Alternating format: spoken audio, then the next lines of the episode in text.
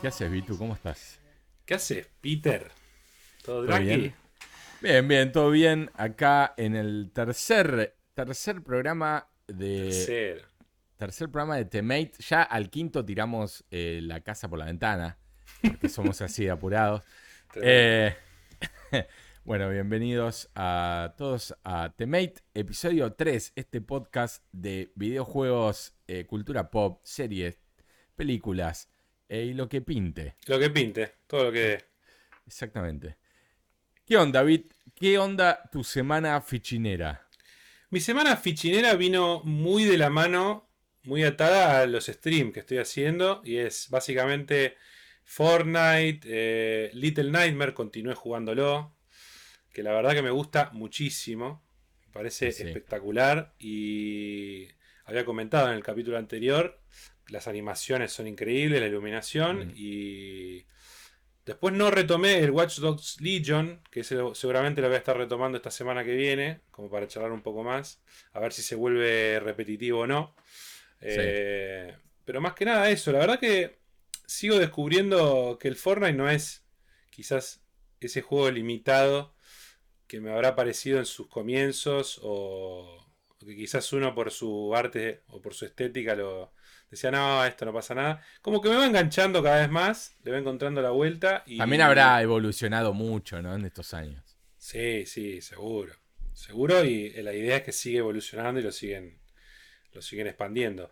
Pero hay, a ver, hay un montón de modos que nunca jamás entré ni una vez todavía, así que voy a ir expandiendo por ahí, pero Ah, sí, tiene muchos modos. O sea, tiene, Tiene- el Battle Royale, por supuesto. el Battle Royale que es el típico, pero después hay como distintas categorías dentro de ese modo, por ejemplo, puedes jugar solo, en dúo, de a cuatro.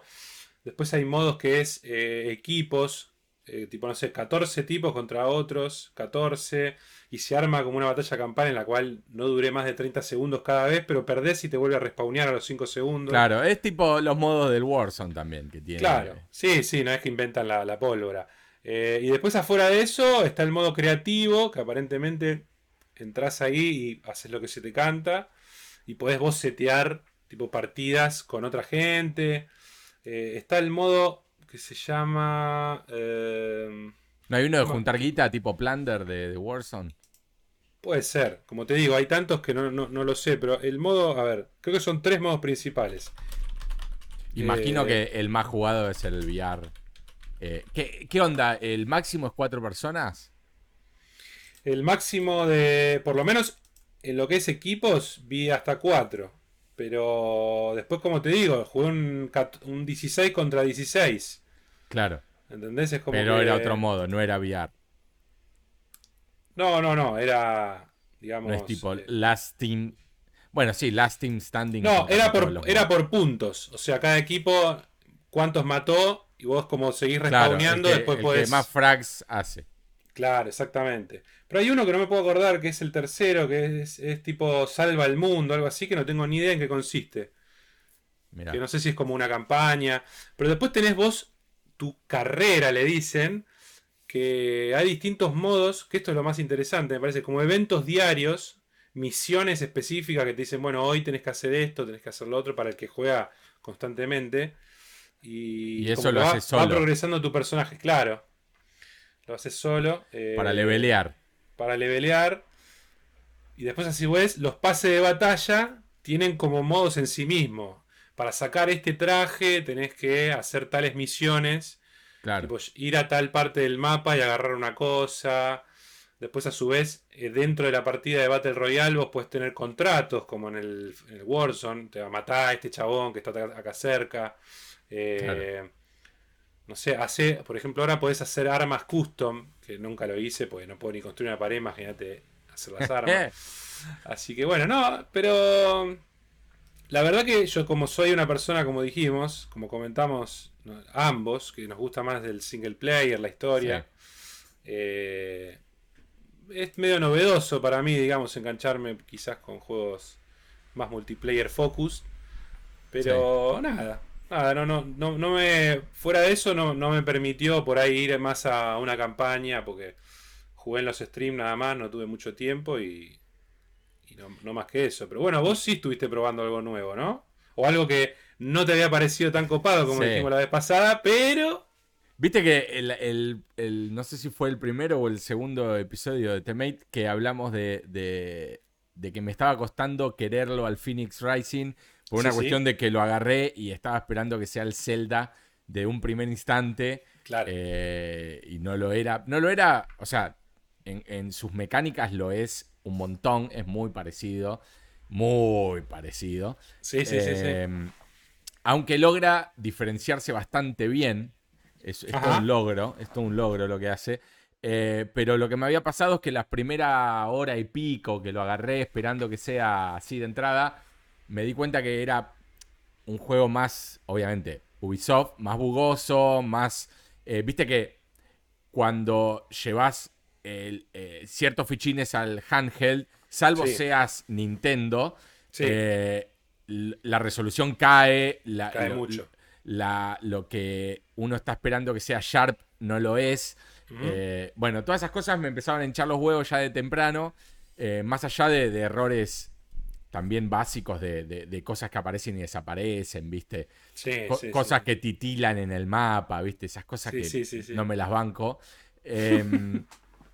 Pero de pronto, ¿viste que eh, cuando hablábamos de esto, yo dije, ojo, tal vez pasan un par de minutos, horas más y cambia completamente. no, obvio, obvio, sí, sí, sí. Pasó exactamente eso. Jugué ponerle una hora más de lo, que, de lo que había jugado hasta ese momento. Ahora ya voy jugando más de 11, 12 horas más o menos. Claro. Eh, o sea que creo, creo, que ya estoy en la mitad del juego.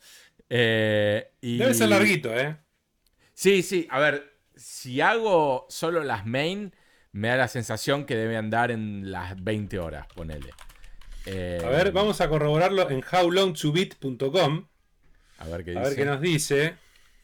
Eh, pero básicamente lo que pasó es eso, estaba jugando y de pronto dije, ah, ok, todo lo que me pareció antes en cuanto a, lo que el juego presentaba era un poco a propósito también, porque hasta el juego hace un chiste en un momento como, ah, ok, como que, eh, qué largo fue el prólogo, ¿entendés? Claro. Eh, y arranca el juego y arranca en todo su esplendor, digamos digamos que lo que vos habías jugado entonces era un prólogo. O sea, no era el juego en sí, era como un tutorial, ponele. De, hecho, el juego dice como que. o sea, exactamente esas palabras. Un poco largo el prólogo. Lo dice Mirá, acá personajes. El sitio How Long to Beat dice. Dependiendo del estilo de juego, ¿no? Si jugás la main story, 24 horas y media. Bueno, está bien. Si jugás main más los extra, 38 si sos un completionista, eh, un, amante de hacer todo todito, 60 horas y media. Y si tenés un poco de cada estilo, 40 horas, dice. ¿Sabés qué es el tema con eso? Que, lo comparte también, obviamente, con el Zelda.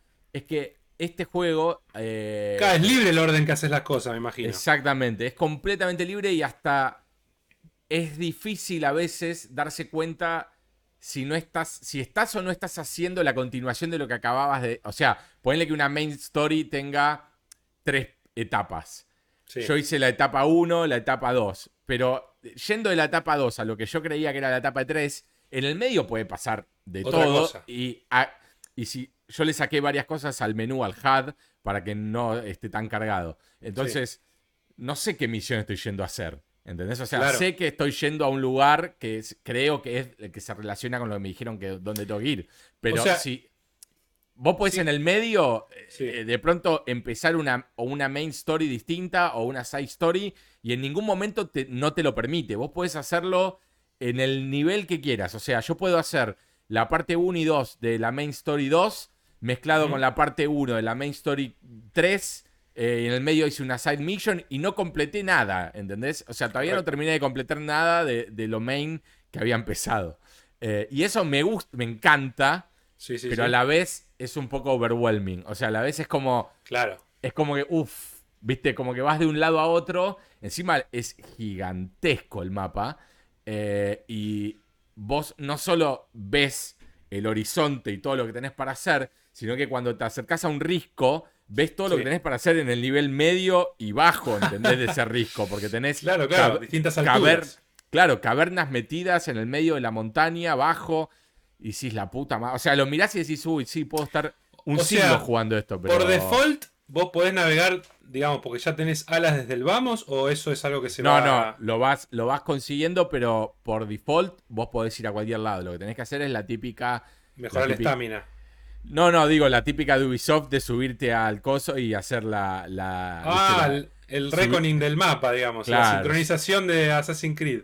Exacto, tenés que hacer eso, que también, ojo, lo tenés que hacer en el Zelda.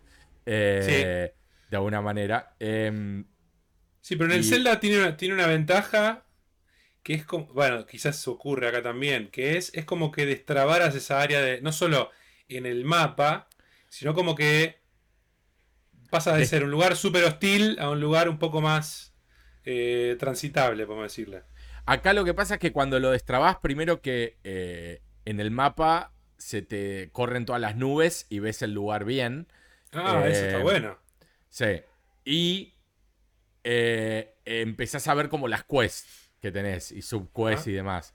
Y, y tenés, como en el Zelda, el- la posibilidad de Claro. como usar como una especie de binocular en donde mirás Sí, el mapa y, y Y donde marcas mirás, puntos. Claro, marcas como que te marca, acá hay un cofre, acá hay esto, acá hay otro.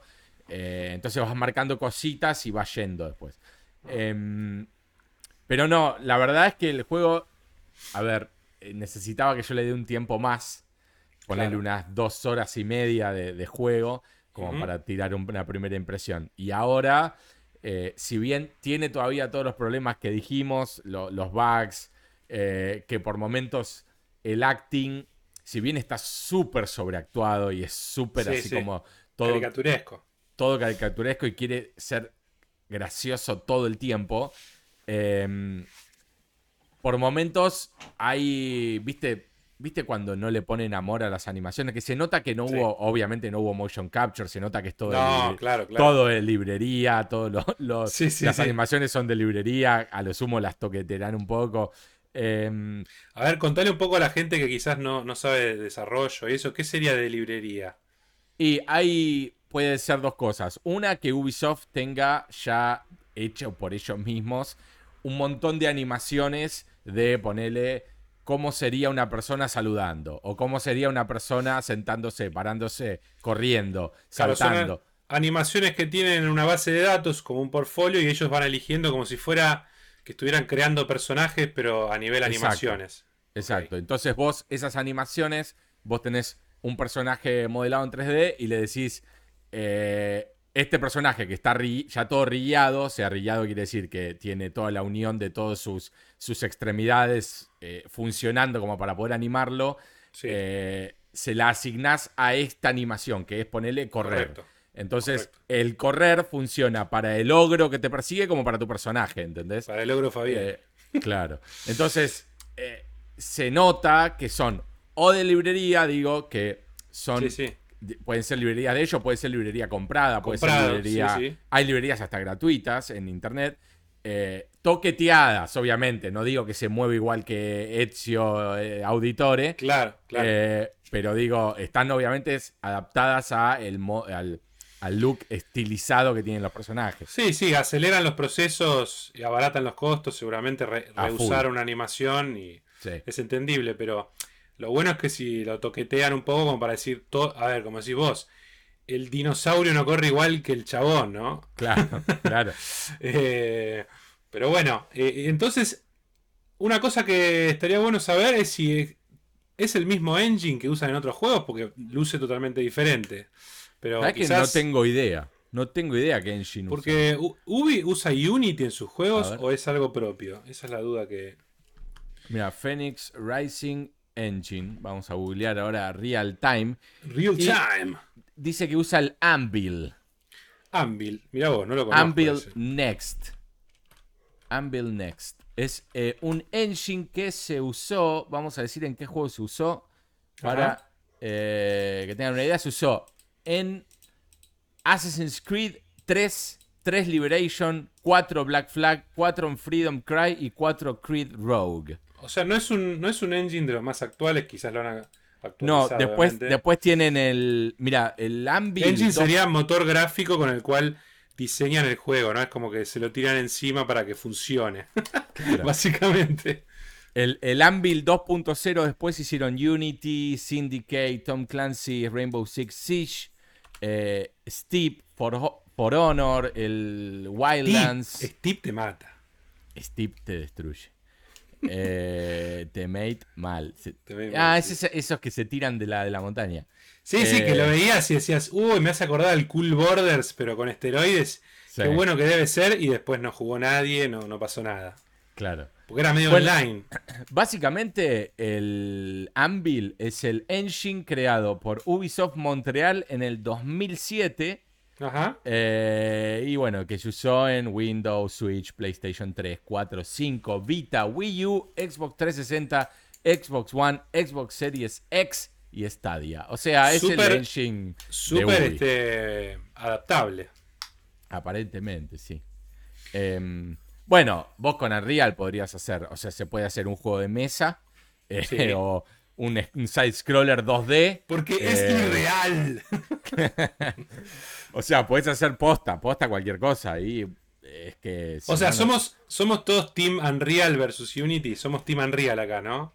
Yo usé los dos y hoy en día te digo, sí, me siento más cómodo con Unreal, pero. Em, qué sé yo, Unity también está piola. Unity en un momento era mejor que Unreal para hacer, por ejemplo, todas cosas más justamente de scroller 2D, esa onda. Eh, Unity eh, estaba más piola, pero qué sé yo, con Unreal 5 yo creo que... Y esto de... No, la Unreal 5 pinta como una locura. Eh, expliquémosle a la gente que vos lo conocés porque desarrollás algunas... a veces lo usamos para, para no para videojuegos, claro, sino como motor eh, de render, básicamente. O sea, eh, vos metés assets de, 3D, podés meter una nave, podés meter eh, un personaje, podés meter cualquier cosa y obviamente lograr una, una iluminación y un ambiente muy piola, casi fotorrealista, depende cómo, cómo lo labures. y renderearlo a una velocidad imposible al lado de lo que es renderear eh, por el sistema de ciclos, por ejemplo, de Blender o cualquier otro programa de, 3D, que tenés que por ahí a veces esperar, qué sé yo, 12 horas por un frame, ¿viste? Depende de la... Claro, renderear sería procesar ese, esa, esa producción 3D a una imagen de video. Claro, o a, una, o a una imagen fija que después conviertas en secuencia de imagen, que básicamente es un video. Eh, Rendería sí, es básicamente exportar lo que estás haciendo y que se vea, eh, digamos, el producto final traducido o a, una, o a un punto mob, por decirle algo, o a un punto AVI, o a un punto. De video. Claro, o a un punto JPG o PNG o el archivo de video que quieras. Claro. De imagen, perdón. sí, sí, que es básicamente lo que hacen en las películas, obviamente con granjas y granjas de computadoras procesando eso por eso se crean las películas de Pixar o cualquiera de efectos especiales. Pasan por ese proceso de hacer el render. Y nosotros los mortales quizás lo hacemos con cosas como el Unreal. Exactamente. El otro día había leído una cosa que no la quiero decir así de memoria, la quiero decir... Eh... Googlealo, si no. Sí. Estamos googleando en vivo todo el tiempo. Estamos googleando en vivo. Eh, vos tenías una, una screen para, para los que lo están viendo por YouTube, ¿no? Para que vean la screen. Si quieren ver lo que estamos eh, googleando, decís. Sí, sí, sí. Se puede ver, mira. De hecho, mira, ahí lo acabo de cambiar. Eh, ahí lo están viendo ya. Para los que lo están escuchando solamente, estamos viendo que él googleó. Eh, a ver qué googleaste que no llego a ver de acá. Mira, creo que es esto. Mira. How much, how much faster, ¿qué, ¿qué, más rápido se podría hacer el render de Toy Story en 2011 comparado con el 95. Esto es 2011 encima. ¿eh? Eh, claro, imagínate en 2021. Dice, eh, Toy Story, dice, nuestros frames originalmente de Toy Story 1 más o menos tenían 4 horas por frame, que serían 240 minutos. Así que Calculale un frame por segundo. En ese tipo de películas manejan que 30 frames por, minuto. Eh, no, 24. por 24, Por segundo. Por Eh, segundo, perdón. Esos minutos hoy, se eh, hoy no, perdón, en el 2011 se traducían a 15 segundos por cuadro. Lo 15 que, hace, por lo que hace un programa como Unreal o estos motores gráficos que ahora se están incursionando, incursionando en el cine y en las series más y más, eh, es hacerlo en, Manda- en tiempo. Mandaloriano.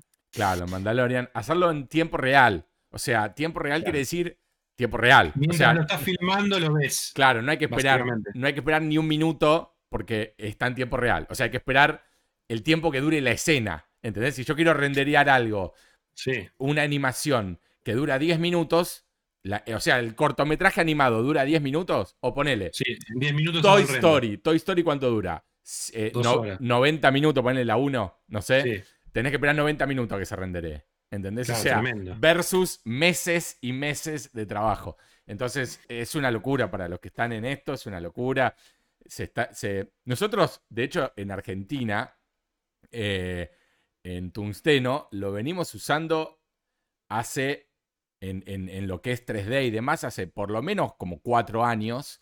Eh, Tungsteno es la productora que, que vos tenés. Sí, exactamente, Tungsteno Films. Y lo veníamos usando para desarrollar justamente no videojuegos, sino eh, escenas, o sea, escenarios y, Sí, sí, y sí. animaciones y cosas que ilumi- iluminar, porque es muy complejo renderear luz. Y estos programas lo resuelven muy bien, muy bien. Claro, y vamos a suponer que nos- nuestro podcast sea en la luna y vos nos querés poner en la luna, pondrías una pantalla verde y el, todo el escenario súper realista lo haces en Unreal y tratarías de que la luz de nuestra filmación eh, cor- se coordinaría con, Exacto. Sí. coordine con la del Unreal, digamos, Si para hacerlo quieren- más real. Si quieren ver algo hecho en Unreal por nosotros, eh, pueden buscar eh, tungstenofilms.com o si lo quieren ver con, con sonido mejor, buscan en Vimeo, vimeo.com barra tungstenofilms, ven la intro de la productora, esa está toda hecha toda en, en Unreal.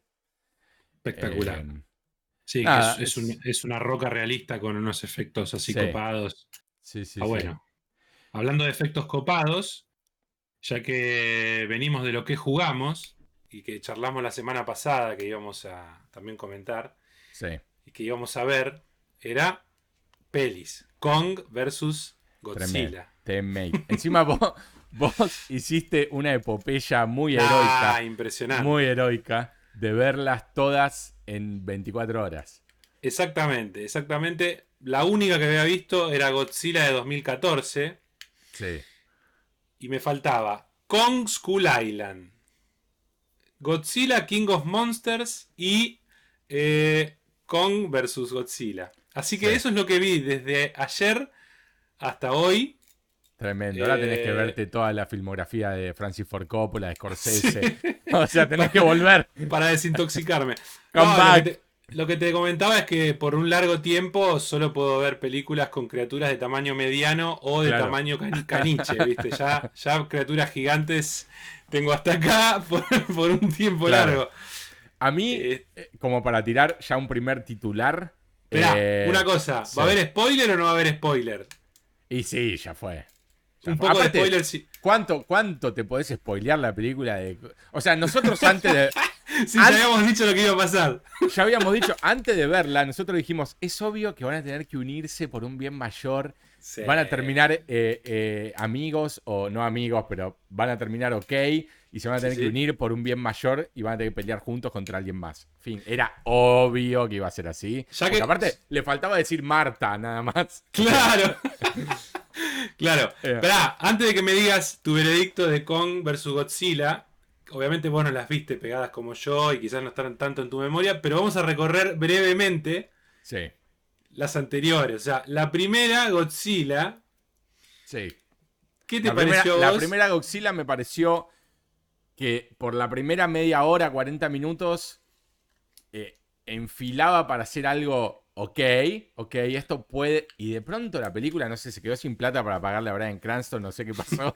La peor decisión de la historia del cine, para mi gusto, Eh, lo hicieron concha, sin Fue- sentido. fue ¿no? liberarse de Brian Cranston, que era una película interesante, que decía, Sí. bueno, che, eh, generalmente las películas estas las historias de los humanos son lo peor de la película y la única que había hecho algo medianamente aceptable era esa con Cranston y dijeron, eh, pero no hay mucha acción, no hay mucho bicho grande, vamos a matar a este que habla mucho, vamos, a dejar al hijo que es soldado y nada más y que no le importa a nadie porque lo vimos dos minutos de la película hasta ahora y de pronto es el protagonista. Eh, bueno, la primera, en mi opinión, igual, a pesar de decir esto, de las de Godzilla es la mejor.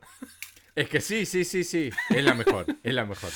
Eh, después, la segunda, a, ver, si tengo que vendría a ser. Sí.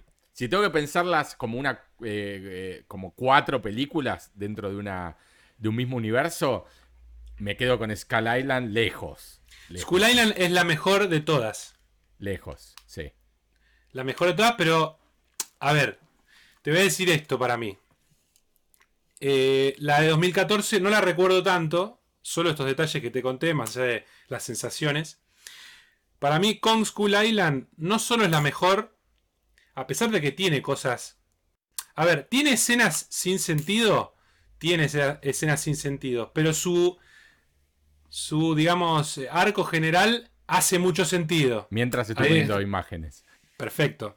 Para los que están mirando en YouTube, ven ahí un poco de imágenes de la peli. Es la única de todas que tiene una coherencia general que se respeta durante toda la película, para mí. A pesar de tener escenas que tienen poco sentido y son pelotudas, pero bueno. Sí, Visualmente también, es muy linda también. También la vi, la vi hace un tiempo, todas estas, salvo con, que la vi por supuesto hace nada.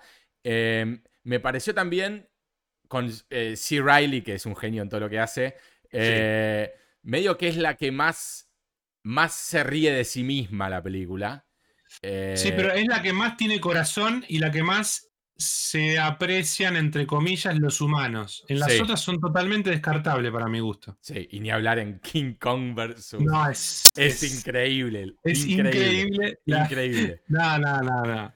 Después, eh, la segunda. Igual para mí, la que menos disfruté es esta que vas a hablar ahora. La, la tercera, o sea, la de, la de Godzilla 2. La de Godzilla King of Monsters me pareció. Se me hizo larguísima. Es larguísima y, está Eleven, que hay que, hay que olvidar. Hay que olvidarse de Eleven por varios años, esta chica de, Stranger Things. Stranger Things. Te voy a decir esto. ¿Y Eleven, cuánto falta para que sea la nueva Ripley o haga un tipo de película así? Va a ser la nueva Ripley, sin duda. Sin dudas. Pero esperemos ese momento. Este tipo de roles en los que no corta ni pincha, no pasa nada. Para mi gusto. Sí. Eh, y ni hablar todos los humanos ridículo nivel Dios, pero tipo, eh, cuando me tratan de dar una coherencia tan grande en estas películas, en el sentido de minuciosamente explicarte, no, porque ellos en realidad nos van a, salvar y, vamos a restaurar el balance, no, no, no, no, no. No funciona. A mí dame una película con bichos grandes tipo Cloverfield, no me expliques nada, rompen todo, están ahí y ya está. No trates de explicar lo que ya sabemos. Estamos acá aceptamos desde el vamos que vamos a ver una ridiculez y nos queremos divertir. Después de eso no me pidas más, no me pidas que te mire charlándome con una cara seria de algo totalmente estúpido. Totalmente. Eh, King of Monster es la que menos me acuerdo en cuanto a trama de, humana, si querés, el plot de, lo que Pero es la que más tiene, ¿eh? Es la que más tiene. No sé, no, me acuerdo, me acuerdo de, de, Eleven que tenía la madre que laburaba con los bichos y la madre era como que quería eh, pushearla hasta el último momento y terminaba desencadenando todo el quilombo. Eh, y Eleven, bueno, la madre se moría, bueno, no me acuerdo. Me acuerdo que estaba el bicho ese que estamos viendo ahí, que era el Moth. Es Mothra. Claro, que era más, era buena esa. Sí, ayuda a Godzilla en la pelea. A ver, te voy a decir una cosa. El que la hizo, que es eh, Dotri, ¿no? Se llama el director. Eh, que es el que hizo Trick or Treat. Ah, mira. Se nota que es fanático del material original. En el sentido de que se vieron tantas criaturas. Es como un desfile de criaturas clásicas de la era de Godzilla. Sí. Todos en algún momento vimos algún capítulo de la serie, yo cuando era chico al menos, del chabón con ese traje totalmente ridículo. Buenísima, buenísima miniatura. Sí. Eh, y de ahí estaban todos. En Japón, obviamente, hay eh, Godzilla versus Mothra, Godzilla versus eh, este, el otro. Bueno, hay un montón de criaturas. Y acá, evidentemente, el chabón las fanático, las metió a todas como pudo para que tengan su homenaje. Lamentablemente lo forzaron a poner esta historia humana totalmente ridícula y aburrida. Sí. Pero sí puedo decir como algo positivo que tiene esa reverencia por todas estas criaturas y, cómo mostrarlas, porque visualmente está buena. No, visualmente me, me, acuerdo, lo que más me acuerdo de esta película es lo visual. la, la pelea del, bicho con las tres cabezas, los planos esos gigantes, esto que estamos viendo justo ahora, los planos gigantes con la tormenta, todo tremendo, tremendo, visualmente tremenda. Eh, Tiene una cosa que no me, no, me, no me gustó del todo, y esto la comparten todas estas películas, no sé si es por donde la vi, si mi televisor, porque no tengo un 5.1 o algo así loco. Sí el impacto del audio no es tan importante como debería y le quita un poco de peso a la física, me parece, a mi gusto, en algunas cosas. Pero. Mira, no, yo en casa la vi esta, la última, la de Godzilla vs. King Kong, si ya querés ya entramos a esa. Eh, la vi eh, con, el Muteki y es tremendo el sonido, tremendo, mal. O sea, vibra, vibra todo. Eh. Sí, sí, sí, debe ser un tema de, no haberla escuchado apropiadamente. Pero me llamaba la atención que había algunos impactos que quedaban medios como apagados, ¿viste? Yo decía, claro. parece ser una elección de, los que la dirigen, porque no, no tenía sentido, no, no. pero bueno, Respecto a esta película, ¿qué te puedo decir? Es más divertida que la que, la que hablamos recién. Sí. Es, es de un nivel de ridiculez. A ver, no, tremendo. Lo de la tierra hueca es tremendo. Que la vienen planteando ya desde todas las películas. Sí, pero es tremendo. acá, lo veo, acá lo vi. Acá lo, acá lo ves. Pero. Es este. A ver, porque quizás alguno escucha esto y dice, pero pará, flaco, estás viendo una película de dos bichos gigantes que se pegan, no le pidas. No, no, por supuesto. Quiero decir, me pasó, por ejemplo, estar sentado viendo El Señor de los Anillos, la primera película, hace dos millones de años, y llegamos a la parte que Gandalf se sube a un águila gigante y despegan, volando, y un chabón al lado mío dice, ah, bueno. Y yo digo, flaco, Estuviste viendo hasta acá y te sorprende eso, digamos. tipo, eh, está dentro de la coherencia de ese mundo. Ahora, acá ocurren cosas que ya, digamos, nos, hacen hacer una gimnasia mental que es demasiado lo que pide. No, pero aparte, eh, eh, o sea, nada tiene sustancia, o sea, y no sé qué pasó, no sé qué pasó en la sala de edición de esta película, pero claramente, cortaron claramente cortaron una barbaridad de cosas, sobre todo la, personajes. Claro, los human related está completamente cortado. Eh, hay personajes conocidos, actores que vienen de la, de la primera película trabajando, eh, y acá aparecen tipo medio segundo, dicen, miran la cámara dicen, oh no, Gojira, y no aparecen más. ¿Entendés? no, no, pero aparte después ataron, ataron cosas que se nota. Pusieron un, científico eh, japonés que tiene el mismo apellido que el que está en la anterior. Sí. Eh, y es lo único que se menciona, como decir, bueno, por lo menos tiene que ver, es un guiño a la gente. Eh, sí, pero ahora metieron ese, ese villano multimillonario, no me acuerdo si estaba en las anteriores. Sí, sí, sí. No, no estaba, no estaba. Bueno, metieron, a, e, metieron a ese con el otro que le controla con el cerebro. Eh, bueno, ese otro eh, tiene el mismo apellido que, que Ken Watanabe en la anterior. Claro, bueno, el hijo. que Ken Watanabe era como un protector, un, un, copado, un estudioso que quería a estos bichos cuidarlos y toda la bola. En cambio, este era eh, amigo de Pacific Rim. Sí, sí, sí, sí. Que meten una creación increíble. A ver, de vuelta. Me divertí viendo un mecha gigante de Godzilla. ¿Existe en el material original? Sí, señores. Sí, Vamos para adelante, nos subimos, está perfecto. Ahora, después, ¿por qué tengo que ver toda esa cosa con Eleven? Que conoce un podcastero que que está investigando todo totalmente ridículo, nivel Michael, Michael Bay transformesco. Sí, ¿sabes? Me hizo eh, acordar al personaje de, de, Bernie Mac. El personaje que lo amo eh, de 2012, del chabón que estaba en Yellowstone. uh, ni me acuerdo esa. Eh, coso, boludo, el de. El Nicolás Cajeta. Nicolás Cage. El de True Detective. ¿Cómo se llama, boludo? Lo amo.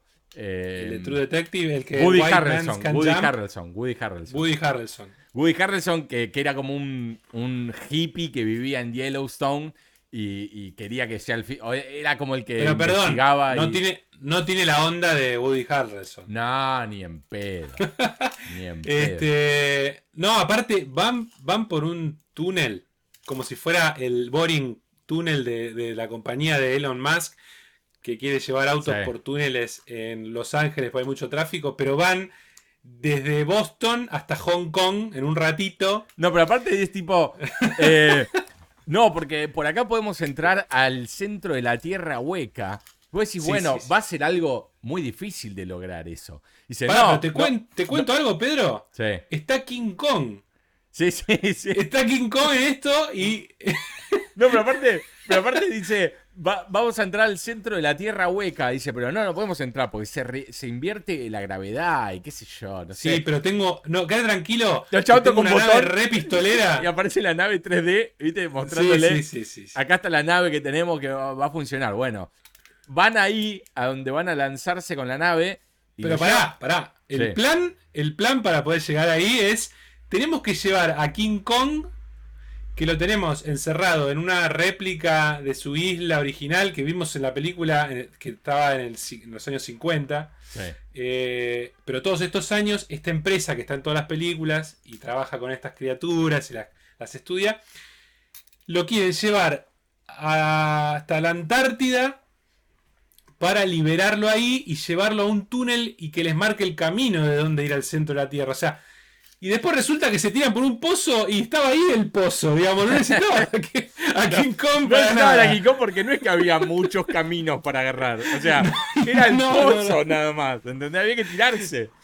Claro, eh, habrá que tirarse, pasar el portal loco este que decías vos, que te, escupe la gravedad al revés y de pronto no sé qué pasa. a King Kong lo necesitaban para, para que los ayude con los bichos que había ahí adentro. Nada más. Claro. Eh, claro, resulta que bajo tierra hay otro mundo en donde están estas criaturas, donde se originan, donde viven, y como que todas las criaturas tienen una conexión entre sí, una razón de ser. En la segunda vimos que está el bicho este malo de tres cabezas, que la única conexión que tiene con esta es que usaron los restos de ese para crear este robot con el cual uno se sienta adentro de una de las cabezas esqueleto de ese malo conectado todo con cables y a lo Pacific Rim lo controla a este mecha que tiene el otro, otro cráneo adentro. No, no, una cosa impresionante. Usan, el cráneo, o sea, el fósil de uno para controlar psíquicamente a una máquina. ¿Entendés? claro, pero a ver, yo entendí esto, quizás lo imaginé yo, lo completé yo porque era tan ridículo que necesitaba una explicación. Pusieron, como era tres cabezas y telepáticamente se comunicaban entre sí, pusieron el cráneo dentro del robot, una cabeza, y otra cabeza la tenían eh, en la cocina y estaba el chabón sentado adentro. y con eso, con eso telepáticamente. Con, el Villa Ortúzar estaba. Claro, y digamos, ¿Para qué? Si es un robot, podés controlarlo con un control remoto si querés. No, sí, no, no. No, no, no, impresionante. Aparte que eh, ese hecho, el hecho de usar esa, ese fósil y meterle como la psiqui de estas bestias, hace justamente, genera el problema, que es que la bestia se separa del host y tiene, con, vida propia. Entonces, ¿por qué no era un robot y punto? ¿Entendés? Claro. O sea, el, vamos a resumir el plan. Que en realidad te enterás casi a la mitad de la película lo que quiere decir, pero no porque es sorprendente, sino que es un caos la película. Y tiene demasiadas cosas que hablarte y contarte y cosas al pedo, como los humanos. Pero básicamente era, necesitaban que King Kong los guíe al centro de la Tierra para encontrar la fuente de energía suficiente para que este robot pudiera cargarse y pelear contra Godzilla y, y que la humanidad de vuelta recobre poder por sobre estas criaturas que los estaban pisoteando por todos lados. Claro, iba a convertirse en un protector ese Godzilla mecánico. Claro, pero la realidad es que el Godzilla verdadero era nuestro protector. Claro. Y no algunos humanos no supieron verlo, pobrecito. Y lo querían matar. otra cosa que eh, me mata, otra cosa que me matan, pero me mata mal, no puedo entender, es. Vos viste lo que son las peleas, ¿no? A lo largo. Salvo la del mar. salvo la del mar, que, que bueno, igual muere un montón de gente porque están arriba de los barcos. Las peleas que ocurren en la ciudad, que son dos, creo. Eh, una de noche y otra de día eh, o es la misma que se hace de día, no me acuerdo ya. Eh, Sí, sí. son tan, o sea, son increíblemente bien hechas, pero mal, ¿eh? O sea, la película Sí, sí, sí, vale sí. la pena verla por eso y nada más. Sí, sí, es sí, sí. impresionante lo bien hecha que está y el laburo que tiene. Pero, Pero más esta que la segunda, me parece, en ese aspecto, ¿eh? sí, sí, para mí también. Eh, la segunda de Godzilla, digamos. La segunda de Godzilla, sí. El, el... Ni, ni en eso podés ser coherente, ¿entendés? Porque hicieron una saga, pero tenés que decir, no, la segunda de Godzilla, pero en realidad es la tercera. Es que eh, el, el Monster Verso es una garcha, seamos sinceros. o sea, Claro. Es una mierda, no me importa. Hacer una película de Pero Godzilla. pará. ¿Pudieron hacerlas todas? Esta tiene récord de taquilla Sí, sí, en este momento bien. de pandemia. Sí. Y le ganó. Ya- le ganó al Monsterverse de Tom Cruise que nunca arrancó, que empezó con la momia. Presentaron a todos y no hicieron ninguna. Y no, le fue como el orto. La momia, aparte, la momia tiene que ser algo divertido. No me, no me quieras poner. No la vi, ni la vi, ni la vi. No, yo, yo no la vi la última, eh, pero digo, la, la de Brendan Fraser era Indiana Una Jones masa. con momia, boludo. Era espectacular esa. Espectacular. Bueno, en fin, lo que decía era, me, me, me vuela la cabeza eh, la cantidad, las miles y miles de personas que murieron en esa pelea de Ah, sí. Es tipo, boludo, se- eh, no sé, Godzilla le, le erra a, a una piña que le va a dar a Kong Y y, rompe mata los edificios con 100.000 papel. personas, ¿entendés? Sí, sí, sí, sí, sí. No, no, a ver. Por un lado, una idea y un concepto muy bueno que tiene la película y que creo que no lo explota lo suficiente, es que la humanidad, gracias a lo que pasa en la segunda, tiene un progreso agresivo tecnológicamente. Mm, Como que hay tecnología mucho más futurista y fantasiosa en esta película que en las otras. claro.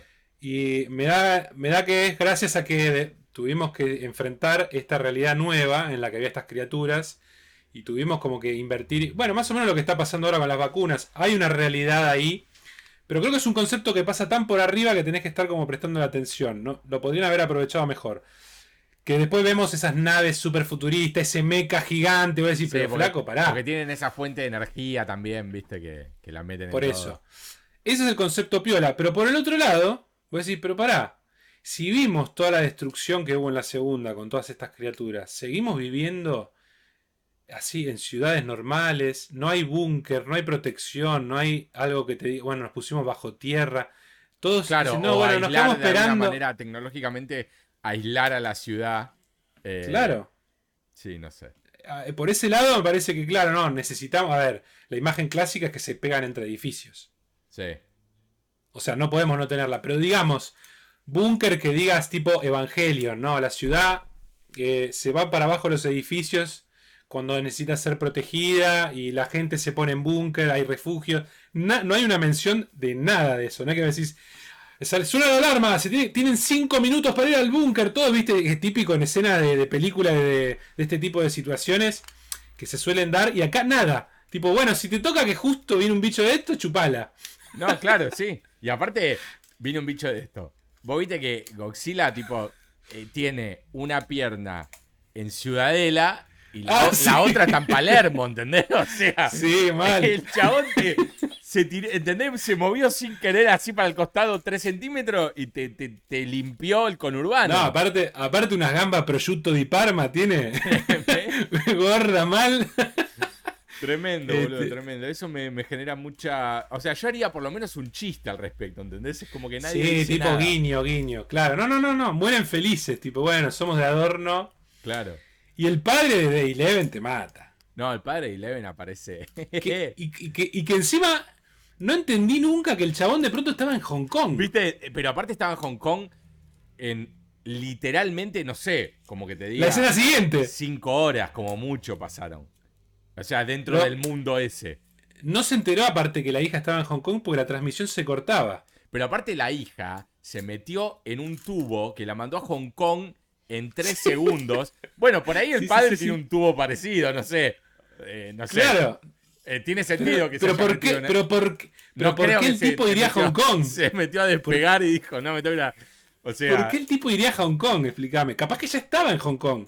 Y nunca nos enteramos. Porque No, porque- estaban Porque le, Estaban en Estados Unidos en un momento. Sí, están en Estados Unidos, pero en un momento a él le dicen no sé qué mierda, que hay que ir a Hong Kong porque eh, Godzilla va a atacar ahí. No me acuerdo qué mierda le dicen. Tampoco nunca entendí en ninguna de las dos películas específicamente a qué se dedicaba el chabón ese. No, con la mujer, con la mujer investigaban a las criaturas estas, pero ¿qué? No, no, no. ¿Qué no. es? ¿Qué es? El, ¿Es un general? ¿Es un científico que lo contrata el gobierno? Algo.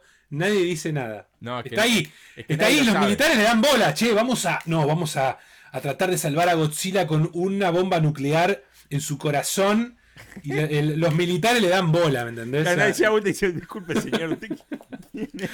¿por qué está acá adentro? ¿Qué te pasa?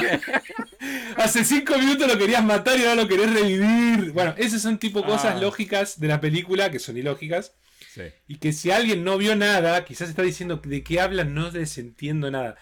Mírenlas si quieren reírse y, y- y tienen tiempo de sobra. Sí, ver lindos efectos y nada más. Eh, ver películas de efectos, no, no, no le pidan más que eso. Eh, pero bueno, nada, a esperar que, que Eleven haga de Ripley y nada. Ahora, más. ¿esto, esto co- continúa el Monsterverse o qué onda? Yo creo, en un momento habían tirado el rumor y creo que, ah, si me preguntas a mí, está claro que se tiene que mezclar con Pacific Rim o robots gigantes, ¿no?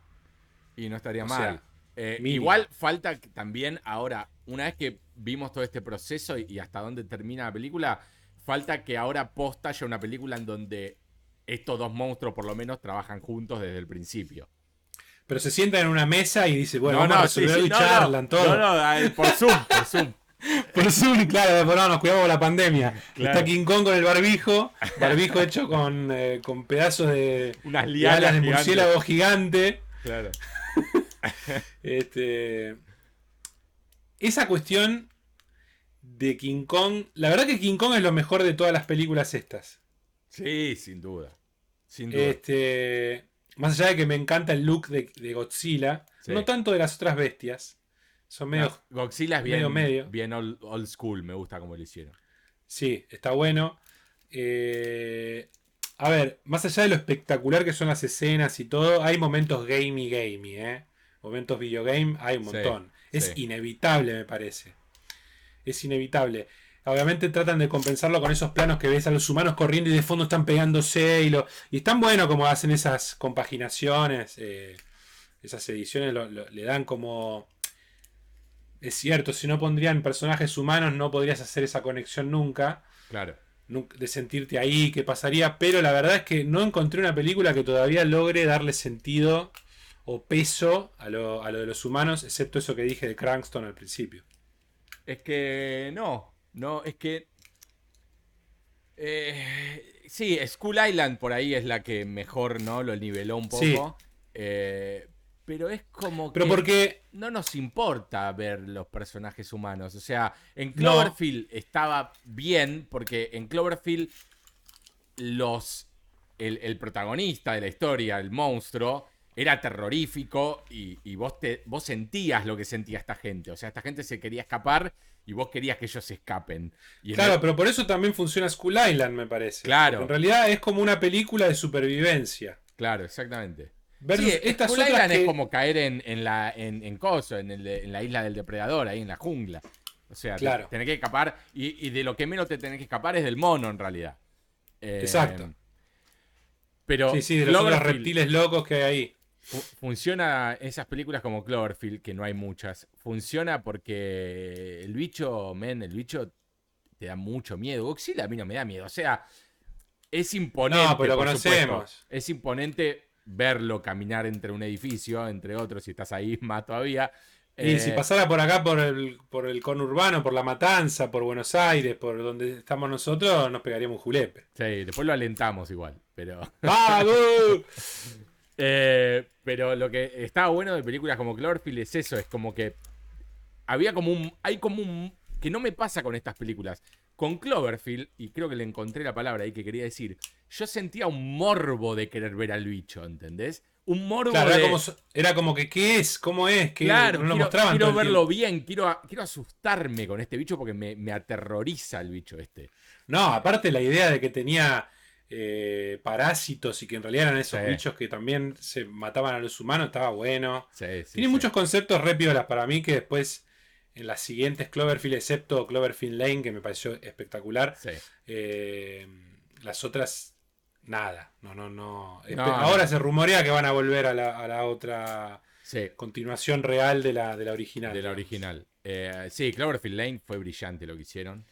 Sí, me encantó. Brillante. Por ahí el final, eh, el, momento final este muy Tom Raider, que de pronto decís, bueno, esta piba al final era Lara Croft y yo no lo sabía.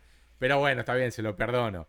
Pero me, gustó mucho. Es que en realidad esa película no estaba con, eh, digamos, la habían hecho, tengo entendido, no conectada a Cloverfield, la compraron y como que la modificaron para cuadrar. Por eso no se revela demasiado nada. Es como si hay estas criaturas y, claro. y nada más. Como que la deja abierta que a su vez también en un momento se creía que Cloverfield en realidad era como un concepto de decir, bueno, cosas fantasiosas que pueden tener que ver entre sí, pero no es que son exactamente lo mismo. Y, los bichos no son siempre los mismos, y por ahí una Cloverfield son unos chabones que vienen en, una nave y son distintos al bicho grandote. Por eso, sí, sí, sí. Pero bueno, habrá que ver si finalmente se concreta esta secuela, que no sería Ángel, no sería filmada así como si estuvieras eh, recorriendo la voz con una cámara en mano. Claro, no es eh, found footage. No, exactamente.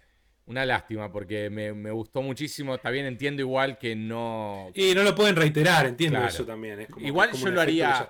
Yo lo metería igual, ¿eh? Tipo, no sé si de. En una escena. Claro, una escena. tipo como que te diga un plano secuencia medio largo de varios minutos, lo metería, como para decir. Claro, 10 minutos de un plano secuencia de eso. Claro. Con el celular, con, la GoPro, con, lo que vos quieras. Sí, sí, sí, sí. Pero sí, son lindas. A mí las películas así de, bichos gigantescos me, apasionan, me encantan. Eh, pero me gusta cuando generan eh, estupor, ¿viste? Eh, King Kong está para darle un abrazo e invitarlo a comer algo. Sí, vení a comerte un asadito, tranqui. Y Godzilla también te da un poco de ternura, ¿viste? Está bien, es un bicho, por supuesto, con el que podés relacionarte mucho menos porque no tiene los rasgos casi humanos que tiene un mono. Eh, pero, y es un bicho todo, todo una coraza toda dura, no podés tener como un, amor inmediato. Pero digo, es, es un copado igual, ya sabemos que es un copado. Exactamente. Pero bueno, a mí en lo personal la sufrí bastante, ¿eh? eh esta esta maratón. La segunda principalmente de Godzilla me costó mucho, me costó mucho eh, llegar. Pero bueno, eh, cumplí con el objetivo que era verlas para poder charlar. Y la verdad es que como te decía, la pasé mejor con la tercera y terminé más arriba. Porque era ya el final es arriba todo, vamos pegando las piñas todo contra todo y bueno. Y ya está. Es tremendo, el final es tremendo. Tremendo. Por eso, pero a diferencia de las otras, no tiene un postcrédito. No, no, no, no. No. Acá es como que si termina acá está todo bien. Claro, se ve que dijeron, bueno, si es un éxito como el que está haciendo, probablemente cocinemos. Olvídate, ya, ya, están, ya, lo escribieron. Es tan básico el guion que ya lo escribieron. La, la, la, pitch meeting, para, para, para, para, para. ¿Está, está Eleven? Pues claro, tiene está Eleven por su popularidad. Está Eleven y es Ripley. claro. claro. Y ahí se tan tan. Ese es el trailer aparte. Es el trailer. Sí, sí, sí, sí, sí. Se despierta ella en una cápsula de hibernación en el medio del espacio. Claro. Y de pronto eh, va recorriendo la nave así de noche, todo eh, con una vestimenta muy como la hicieron en esta película de, ¿cómo se llama? Esta de Kirsten Stewart, que está bajo el agua. Ah, sí. Esa me gustó, ¿eh? A mí, ¿sabes que a mí me, defraudó? Me defraudó. A mí me entretuvo, a mí me entretuvo. Eh, Ridícula eh, también. Underwater, ¿era? Eh, parece que sí. A ver. Creo que es Underwater. o tenía un nombre así, sí, Underwater. Me, defraudaron mucho los bichos, boludo. No, no sé. No, no. A mí me pareció súper entretenida. Otra ridiculez. No le pidas lógica muchas veces. Es tremenda, sí, también es y tiene los trajes del Gears of War. Sí, los trajes están buenísimos. buenísimos. Buenísimos. Para, para mí es entretenida porque, a diferencia de estas, con los humanos es esa cuestión de nuevo, de supervivencia y de tensión constante. Es que, es que sí, por, mucho tiempo en la película yo estaba re emocionado mal. Eh, mientras voy poniendo imágenes acá de fondo. Em, pero después cuando presentan a, a los chovis y demás se me cayó mal, boludo. No me gustó el diseño de los bichos, no me gustó. eh, como que del reveal en adelante no me gustó nada. Sí, sí, sí. No, no, a mí, digamos, sí, quizás no eran las mejores criaturas, eran cloverfidianas, podemos decirle. Pero. No, a mí, me, a mí me- overall me gustó bastante. Me gustó la película. De hecho, está el flaco Eh, de Cloverfield. Sí, sí, sí, sí. Que es el, de, el amigo de Deadpool que tira chistes, básicamente. Claro, exactamente, el del Para bar. el que no la vio. Eh, pero bueno, fíjate que el look de la piba me hace acordar un estilo Ripley. Más allá de que está bien, está platinada y todo. Que es esa mina medio. medio de vamos para adelante. Soy la, la action hero. Sí.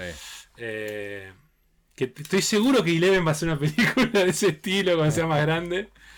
Eh, y bueno, quizás sea Kong versus Godzilla versus Aliens versus Pacific Rim Claro. Versus Batman. versus Batman que te mata. Pero Lego Batman, ojo, eh. Claro. Este, Ah. Pero bueno, nada. Estuvo bueno hacer la, la- la mega, la mega maratón, más allá que como dije lo sufrí. Y lo, lo mejor de todo, la charla que tenemos ahora. Sí, olvídate. Olvídate, es mejor que la película. Eh, pero sí, las Monster Movie para mí tienen que ir más por el lado de- del terror, ¿viste? Eh, a, Sí. a mí me gustan más por ese lado. Eh, pero bueno. sí, sí, porque no hay tensión, sino no hay. O sea, eh, matás a, a troche y moche, ciudades que se destruyen y es como lo mismo que nada. No siento nada. Claro, claro. Tipo, es, ah, bueno, sí, qué feo, hay destrucción. Claro, es que justamente por eso nunca van a hacer lo que decimos de proteger a la gente de las ciudades, porque ¿qué hacen? O sea, ¿qué, qué destruyen, boludo? Claro. Si, si tiran una piña y, y se va de largo. Imagínate que Sí, si, sí, no hay, sí, sí. si no hay un edificio, lo único que vamos a ver es a Godzilla haciendo tipo, ¡ay! cayendo, ¿entendés? Re, re aburrido. ¡Cuchilla! Eh. Pero bueno, eh, bien, entonces eh, estamos al día con el Monsterverso, que es un verso, básicamente. Es un verso total. Eh, estamos al día. Yo estoy al día con Invincible también, que, que salió el último capítulo el viernes. Eh, A mí me falta ver ese, pero los anteriores los vi. A mí me sigue gustando mucho. No, me gusta, me gusta, me, me- me entretiene, no es una hora perdida para nada. Eh, a mí me gusta más cuando se pone, como te decía, en el tema, en el tema principal, como la main story, que es Sí. este, este, esto que, que, bueno, hay mu- mucha gente que quizás no la vio, no quiero spoilear, pero... eh, Pero bueno, hay un misterio, digamos, que, Claro, hay un eh, hay, que misterio. hay que investigarlo o seguirlo y está ahí en... Y además del misterio, cada capítulo tiene una mini historia que empieza y termina y se resuelve en, en el capítulo mismo. Eh, pero el, el main, eh, la main line, digamos, el main story que tiene la, la serie me, me genera intriga, lo quiero seguir viendo. Tengo problemas con las voces de los actores todavía, pero bueno, ya me iré acostumbrando. Y sí lo que pasa en este último capítulo es que va metiendo más misterio, más misterio, más misterio. Es como que. Está bien, es la primera temporada y es la mitad de la primera temporada. Eh, Pero tengo miedo de que. No, ¿viste? faltarían... Si vos viste el quinto, que yo no lo vi, faltarían tres más, porque creo que son ocho. Ah, son ocho. Creo que son ocho. Ah, peor entonces. Pero digo, yo, Y yo pasa, espero- que, pasa que al ser de una hora de animación es como que dijeron, bueno, se ve que no la quisieron... Claro. Yo espero que 10 la sigan. Que la sigan, que haya temporada 2, 3, 4. Sí, sí. eh, es, una, es un cómic que tiene principio y Sí. final. Y Sí, la idea es mucho. hacerlo todo, digamos. Obviamente lo van a adaptar. ¿Terminó el cómic? Terminó el cómic, sí. Ah, mira, ¿cuánto, ¿tenés idea cuántos números resultaron? Creo, creo que son 116 o una cosa así, o 140, no me acuerdo. A ver. A ver, a ver, a ver. 144. Ahí está. Ok. Y enseguida Sí. me fui de esa búsqueda porque es peligrosa. Sí, sí, no hay que enterarse de nada. No. Pero bueno, el chabón este, la verdad que tiene la piolada esa de que la serie las termina. Porque Walking Dead, los cómics, también tuvo su final abrupto Sí. y sorpresivo que nadie se esperaba. En una movida que me- a mi gusto es súper inteligente del, del flaco. Que, eh, lo- eh, yo le perdí el rastro. ¿Sabes que Walking Dead leí una barbaridad de cómics? eh, No, yo de- no, yo no, no. Leí los yo leí primeros nomás. mucho. Leí. Diría que leí más eh, cómic que, que ver serie. Sí, eh, sí, que ver la serie. Y. Me, me- nada, llegó un punto en donde la colgué y no sé en qué quedó. No sé qué quedó la serie, ni sé qué quedó en el cómic. Em, no, la serie vi la primera temporada, no me gustó del todo porque me parecía demasiado novela. Y a mí me gustaba más que sea algo de terror barra eh, drama, podemos decirle. Y no era eso. Eh, después vi eh, así salteado algunos capítulos y vi esa, ese spin-off que era más de, California, si no me equivoco. Y también me parecía un desastre total. Sí, ahora salió uno también uno nuevo. Bueno, me tiraron un comentario que ya no lo puedo creer, que es, parece que, obviamente la popularidad de la serie fue decayendo, ¿no? Está como en la décima temporada. cayó muchísimo mal, mal. Bueno, y como que habían matado a uno de los personajes principales, que es el chabón de Death Stranding. Eh, y como la gente, no sé si se enojó o pidió que por favor vuelva, eh, regresa de la muerte o lo reviven. Entonces ya, cuando me tiran esa, que bueno, por ahí es un spoiler, no sé, no estoy al tanto de... Es como que el chabón ahora es el protagonista de vuelta, una cosa así. Bueno, el chabón, eh, cuando Rick se fue de la serie, eh, se convirtió en la cara de la serie. Junto claro, claro. Con Millón y con eh, la de pelito corto, que no me acuerdo el nombre.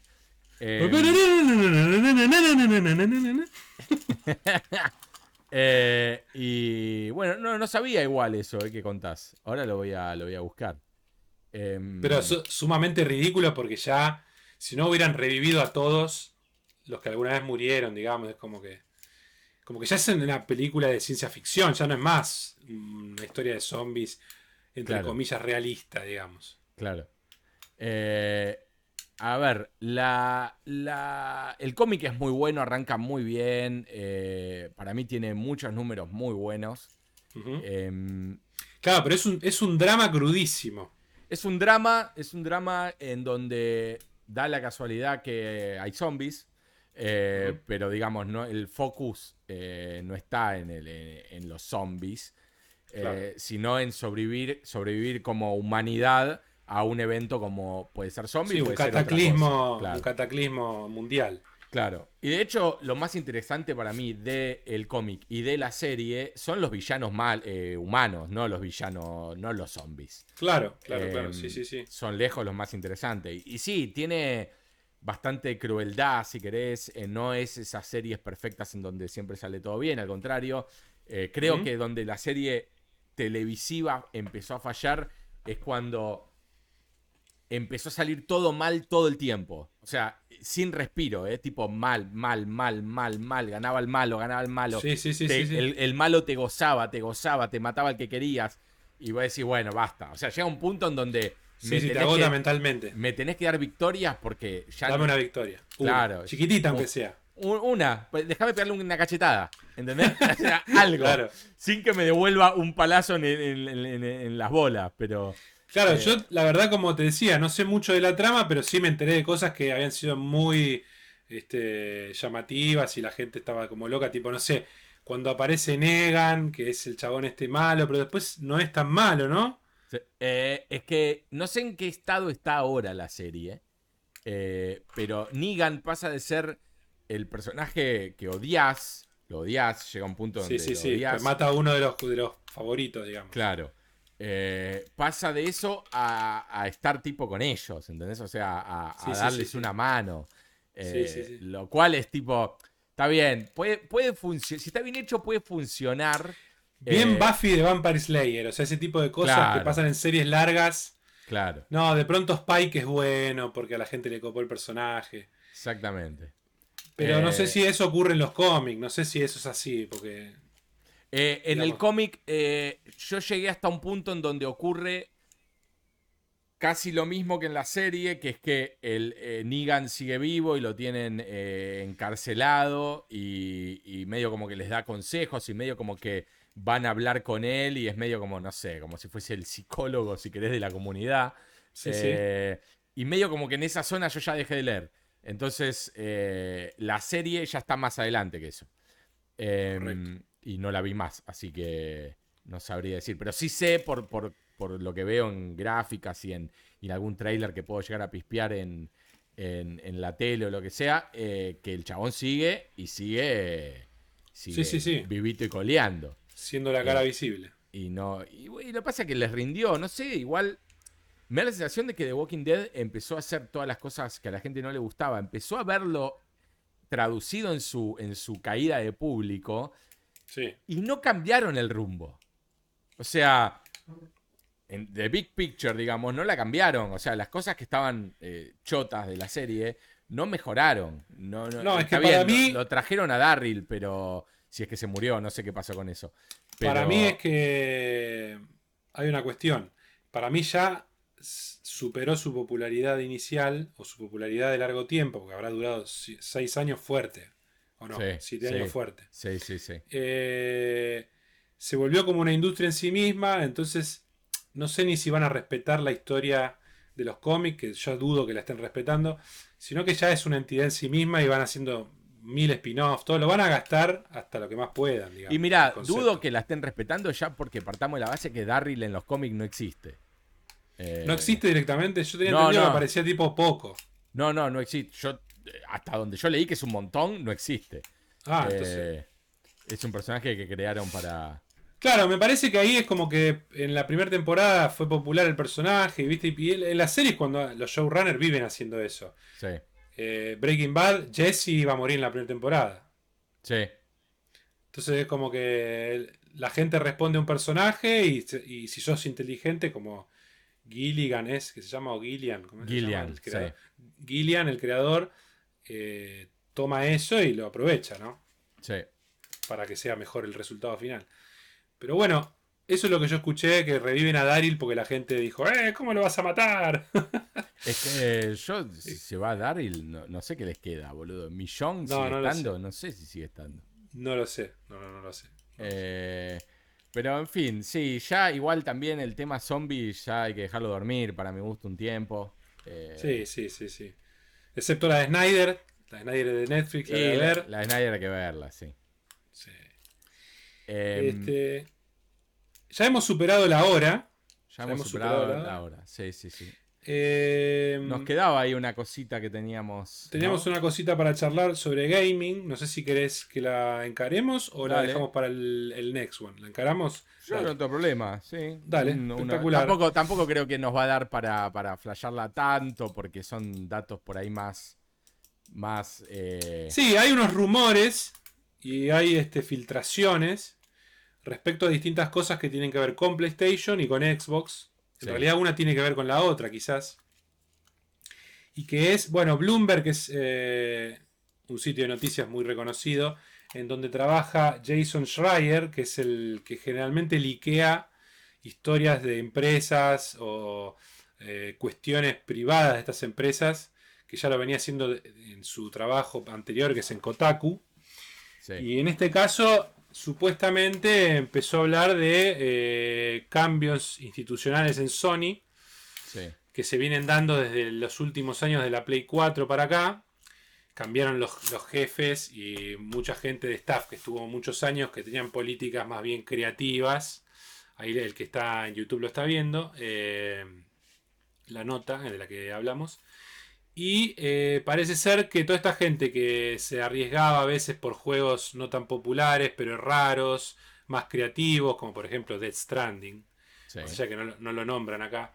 Eh, parece ser que ahora esta gente nueva o más reciente eh, que está al poder busca más tener un centro, un foco en los blockbusters, o sea, los Uncharted, los Last of Us. Ahora, me da gracia juegos- eso, ¿no? los God of Porque- War. Es como que, entonces, ¿qué vas a hacer? Eh, O sea, solo, la, la- solo lo- los, la- las IP que existen. ¿Qué pasa con lo que En realidad, no existe en- todavía? No, porque en realidad a su vez dice que hay empresas de estas, pasa que son empresas específicamente que ya han probado su éxito, que están trabajando en IPs nuevas supuestamente. Claro, está bien, pero cuando, tema es que si vos cuando, sos a Naughty Pedro- Dog, cuando a Naughty Dog le vaya mal en un juego, ¿qué va a pasar entonces? Claro, para mí no es un buen foco, no me gusta. Eh, como seguidor de juegos de, de, de- de First Party de Sony, que me parecen de los mejores, Sí, no... Me siguen gustando también las cosas pequeñas, experimentales que siempre hizo Sony, como a ver, impulsaron mucha la, época moderna de los juegos indie con, con, un montón de títulos que no eran indie, pero tenían ese espíritu y promoviendo estudios que eran indie a comprarlos o a trabajar con ellos. Tuvimos un montón de cosas brillantes, tipo el Journey, el Flower, eh, un montón de esos juegos que ya pasaron bastante tiempo, pero se siguen viendo. Eh, en los años, los últimos años, el, que acá lo nombra, digamos, el, producto este de creatividad que es Dream. Dreams. Que no le dieron, eh, no le dieron bola, digamos. No le dieron bola, dice acá en, esta nota. como para que sea lo que realmente es, una herramienta que es súper, súper copada y creativa Acá lo comparaba con Roblox. Dice, si le hubieran dado quizás un, marketing más agresivo, sería el nuevo Roblox que ahora vale no sé cuántos billones de dólares. Sí, 45 eh, billones. Yo respecto a eso meto un bocadillo. Para mí, eh, Dreams, tranquilamente, si yo hubiera estado ahí, lo hubiera promovido para que sea una plataforma donde la gente pueda crear y publicar juegos en Play 5, por ejemplo, que terminen en la Store. Claro. Crear una nueva categoría de juegos, ¿me entendés? Eh, pero bueno, quizás sea eso en algún momento, no lo sé. Pero más allá de eso, supuestamente según esta nota, eh, el foco sería a la franquicia, al, eh, que también ahora lo están haciendo con producciones de cine y de series. Pero yo digo, a ver, em, Sony tiene, tiene la saga God of War, sí. tiene la saga Last of Us, Sí. Tiene em, la de la piba esta, aunque ya no es de Sony, 100%, la de la piba esta con los dinosaurios robóticos. Sí, sí, es de Sony esa, Horizon. Sí, pero digo, bueno, ya está en PC, se rumoreaba que iba a ir a Xbox, había leído también. No, no, no, pero es, es first party, ¿eh? O sea, Sony está publicando juegos en PC. Claro, bueno. Eso, eh, es lo que está, lo estás pudiendo jugar en PC. ¿Qué más? Spider-Man. Spider-Man. Eh, Uncharted, que bueno, hay que ver qué pasa si lo. Uncharted. El Days Gone dice acá en la nota que eh, rechazaron, rechazaron la secuela, pero le dieron al estudio eh, Sony Bend la posibilidad de crear una IP nueva. No sé qué, será.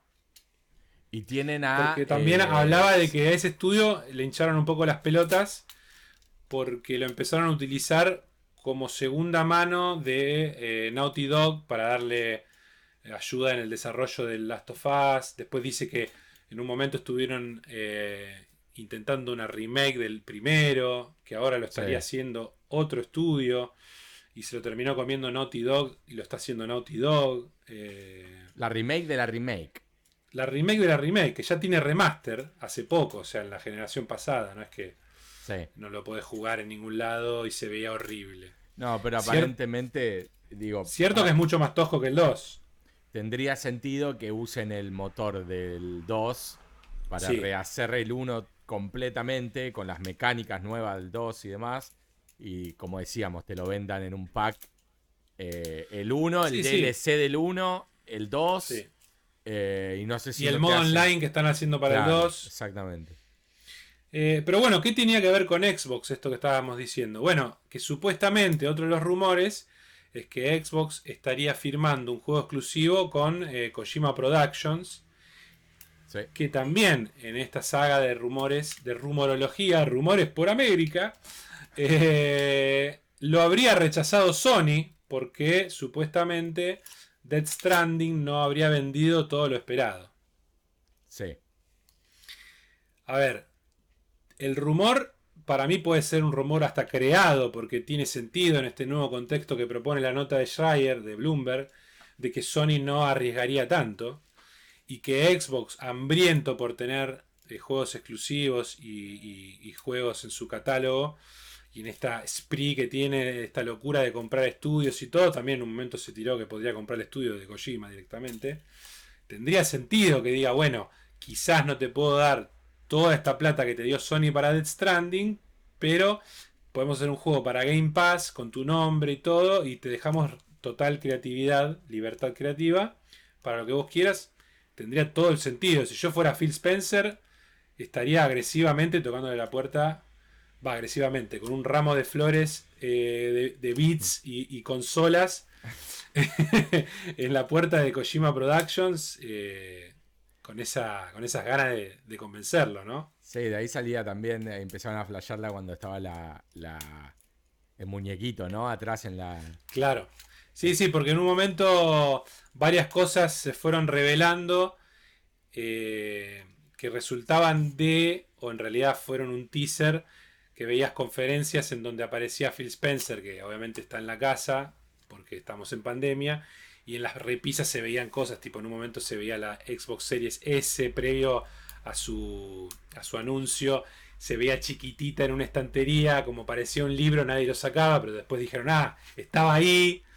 Y así a su vez también eh, nuevos, eh, no sé, anuncios de otros juegos o de otras empresas, tenía cosas en las estanterías. Entonces, ahora eh, en una de las más recientes apariciones, tenía un, uno de estos robotitos. Ahí lo estamos viendo. Los eh, Homo Ludens, si no me equivoco se llama, que son el logo de Kojima Productions. Sí. Está paradito justo al logo de Xbox. Entonces dijeron, chau. Phil se compró a Kojima Productions, decían. Sí. Porque también en una época dijeron estaban dando vueltas por Japón, se fue a comprar Sega, tiraron Así que bueno, hay que ver en esta nueva E3 que va a ser digital. Se esperan grandes anuncios, ¿no? Todos los años decimos lo mismo. Xbox va a anunciar grandes cosas. Van a venir los juegos que finalmente va a mostrar de todos los estudios que tiene. Y siempre hay grillitos. Pero este año tiene que ser. Vamos a tener que ver todo esto que están comprando y moviéndose finalmente plasmado en juegos. Yo creo que lo de Sony, si es así, eh, sí a la larga va a ser un error. Salvo que le salga todo bien, ¿viste? Eh, pero lo que me interesa a mí es ver nuevas cosas. O sea, todos queremos jugar al nuevo God todos queremos jugar a el nuevo Last of Us 3. Claro, exacto. O al, a ver qué onda el online, o ver qué onda un nuevo eh, Uncharted por ahí con el hermano de Nate y con Sally, no sé. Bla, pueden pasar muchas cosas. También tiraban la de la hija. También. Sería más choto, pero bueno. Sí. Eh, pero eh, la aposta es, eh, quiero, quiero ver cosas nuevas, quiero ver lo próximo que haga Naughty Dog, pero también quiero ver lo próximo que haga el pibe que está en la casa ahora y todavía no lo conocemos, ¿entendés? No, obviamente, por eso, a ver, originalmente el que era el, presidente de Worldwide Studios, que es toda la primera, la first party de Sony, era Shuhei Yoshida, que es un japonés que se lo aplaudía por lo abierto que era, lo, experimental muchas veces que era y, muchos hablaban muy bien. En un momento Sony lo, le quita poder, digamos, lo vuelve el presidente de los indies, nada más. Y ya no es el presidente de toda esta fuerza de que nos trajo todas estas franquicias que en un momento fueron nuevas. Tipo Last of Us en un momento fue algo desconocido y apostaban por eso. Tuvimos Death Stranding. Claro. Básicamente Sony rescató a Kojima y le dijo, te damos lo que vos quieras. Y este, salió Death Stranding de ahí, que a mí me gusta mucho. No tuvo todo el éxito quizás que, se esperaba. Eh, pero digamos, era un, estudio que te daba esas franquicias de, de, gran presupuesto y a su vez experimentan con cosas tipo PS, PSVR Sí. decís, es algo más experimental, porque no hay un mercado tan grande. Y sin embargo, apostaban por eso. Ahora, si el cambio de paradigma va por el lado de más, vamos a lo seguro, y seguro que va a haber menos cosas interesantes a la larga. Claro. Ghost, Ghost of Tsushima, de un estudio que venía siendo Infamous uno tras de otro. Alguien en un momento apostó y dijo: Vamos a hacer algo de la Japón eh, antigua y y no, a ver, a priori no parece como algo taquillero. No. sin embargo, fue algo que, vendió hasta por el por todos lados. Sí. Entonces, eh, necesitas esa, esa gente que pone la plata en los puestos directivos que esté con la mente diciendo, no, no, necesitamos este tipo de propuestas, además, para tener un portfolio variado, ¿no? Claro, claro, yo no quiero que se convierta en eh, Naughty Dog Studios, eh, claro. por más que obviamente amamos todo eso y todo lo que nombramos, eh, basta. O sea. Sigue siendo todo en el mundo rumores, el mundo. Eh, a ver, hasta ahora no se concretó en movimientos. Porque aparte, ¿cuántos años, boludo, estás con haciendo esos fichines de ese nivel? O sea, necesita muchos. años, boludo. ¿Cuántos, juegos nuevos van a sacar? ¿Con qué cadencia lo van a poder sacar? Si cada vez se reducen más eh, los estudios o al menos los proyectos que quieren hacer los encaran full only blockbuster. Entonces, ¿qué, tenés, boludo? Tenés por lo menos 5 años para desarrollar un juego blockbuster. Sí, el tema es que ellos ya lo vimos con el ciclo de la Play 4. Los primeros dos años por ahí no, no sacaban tantos first party. Y después empezó a, a, como engranar y empezaron a sacar uno cada dos meses, cada tres meses. Uno más grande que el otro cada vez. Si ves el final, casi antes de que salga la Play 5, el último año es letal. Te meten desde Final Fantasy Remake, después te meten eh, Last of Us 2, después te meten el, el Ghost of Tsushima. Eh, en el medio también cosas más pequeñas, el, el, del genio este, ¿cómo se llama? El que hace grafitis, que dicen que es muy bueno, pero no me dio el ah, tiempo de probarlo, lo dieron en el Plus. O sea, seguían metiendo un montón de cosas que son first party, obviamente en distinto grado de, de popularidad y de nivel tanque, pero tenían un nivel de producción de, ir sacando cada dos meses o cada mes. Claro, pero momento. De, todos esos que nombraste, el único que realmente es nuevo y, digamos, blockbuster es el Tsushima. Bueno, tuviste el Horizon. Tuviste el Horizon que salió.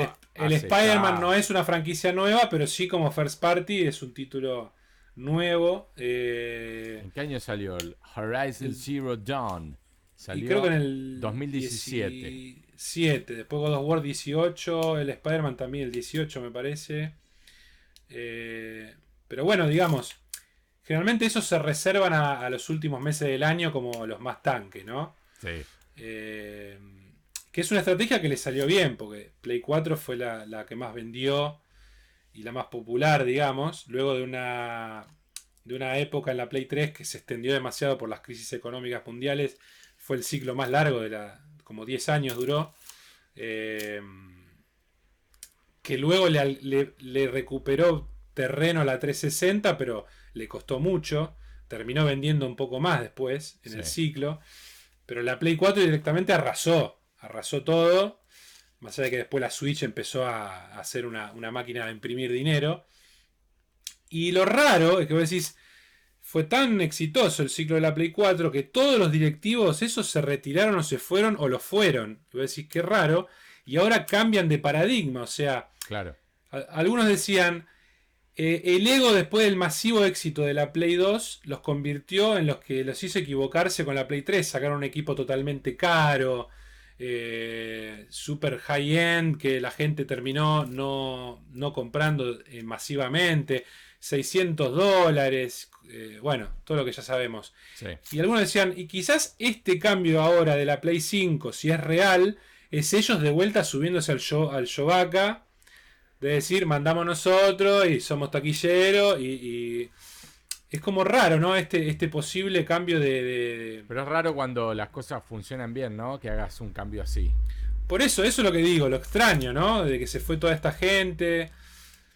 No sé, también hay que ver si se concreta así o si es también entendible a nivel eh, modelo de negocio, porque decís, cada vez tardo más y gasto más en hacer estos juegos AAA, entonces tenemos que ir más a lo seguro. No lo sé, la verdad, cómo, cómo lo van a balancear. no sé, eh, es muy difícil pensar como piensa esta gente y es muy difícil adivinar las razones cuando quizás la razón es me caía mal, ¿entendés? O sea, no sé, viste, pueden ser cosas tan pelotudas o, fui al baño y me quiso tocar el culo.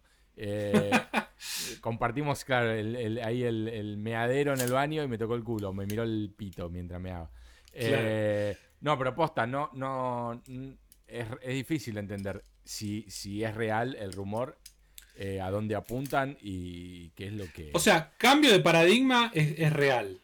Ahora, no, no sé si para bien o para mal, a la larga los vamos a enterar.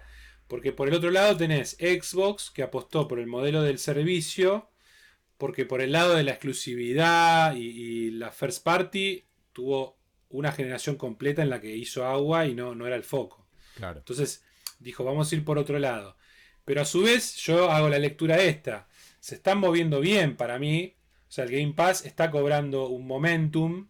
Está llevándote a un planteo de que vos digas, che, pará, voy a pagar por el mismo juego 70 dólares en la consola de Sony o me pago todos los meses una suscripción y lo voy a jugar en Xbox. Eh, Yo creo que el, objetivo de, Xbox también es meter Game Pass hasta en la Play, si puede. Por eso, por eso. Yo creo que va a ir por ahí. Porque a la larga quieren que ya no sea una consola, sea un servicio y lo puedas jugar en tu televisor directo con un joystick y listo, digamos. Eh, pero para que eso sea sustentable en el tiempo, como cualquier suscripción, vos tenés que estar interesado de volver a pagar la cuota del mes que viene. ¿Y cómo hacen para escupirte un triple A tras de otro que lo jugás en 20 horas y se acabó? No pueden. Entonces, es lógico que compren muchos estudios para decir, vamos a tener experiencias pequeñas, pero que salen a cada rato, o episódicas. Eh, pero a su vez también quiero tener un tanque que me va a dar eh, la compra de Cenimax, Bethesda, me va a sacar un Fallout, me va a sacar... ¿Los vamos a hacer exclusivos? Y es muy posible. O te lo voy a poner 70 dólares en Sony porque tiene muchas consolas en el mercado. Si vos tenés ganas, pagame 70 dólares, voy a comer rico de ahí. Pero también te tiro la proposición de jugártelo en Game Pass, papá. Entonces lo dejo a Sony más en evidencia aún. Todavía no se sabe si va a ser así o va a ser exclusividad. Quizás va a ser exclusividad también, pero bueno. No, yo creo que va a ser exclusividad por un tiempo y después van a hacer lo que decís. Lo van a alargar eh, a, 60 o 70 o lo que sea eh, en las demás plataformas. Sí, sí, que igual PC siempre está, está, en el partido, porque el primer día en Game Pass te sale en PC o, en la consola. Sí. Eh, sí, eh, bueno, todo esto nos vamos a enterar en breve, te diría. Eh, qué mierda va a terminar pasando con el plan de cada uno. no me quiero olvidar. sí, sí. Decime, decime, decime. No, no, digo, ya en, la, en, la, en lo que pase a, mitad de año, en los anuncios de la E3, vamos a ver la tónica. a eso iba, a la de los e planteos que tienen. No quería olvidarme de que la E3, eh, pocos días después de que nosotros largamos el episodio 2 de The Mate, eh, ¿el 2? ¿El 2? No.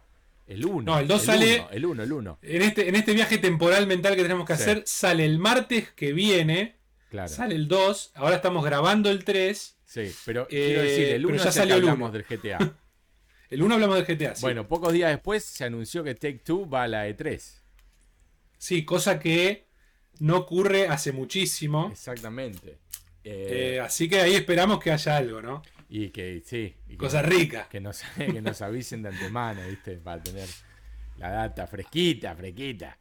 A ver, el año pasado ocurrieron cosas por la pandemia sin precedentes, como que no hubo E3, se cancelaron muchos eventos, estuvo el Summer Game Fest, que fue esta cosa estirada de seis meses que cualquier evento terminaba bajo el ala de ese logo, pero no era el que lo, hacía.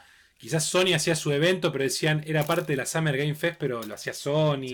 Un quilombo bárbaro. Este año vuelve la Summer Game Fest, promete ser más condensada y como un evento en sí mismo online.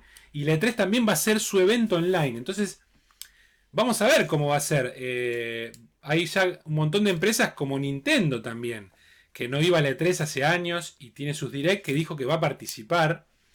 Entonces va a haber bastante cosas pesadas indie, me parece.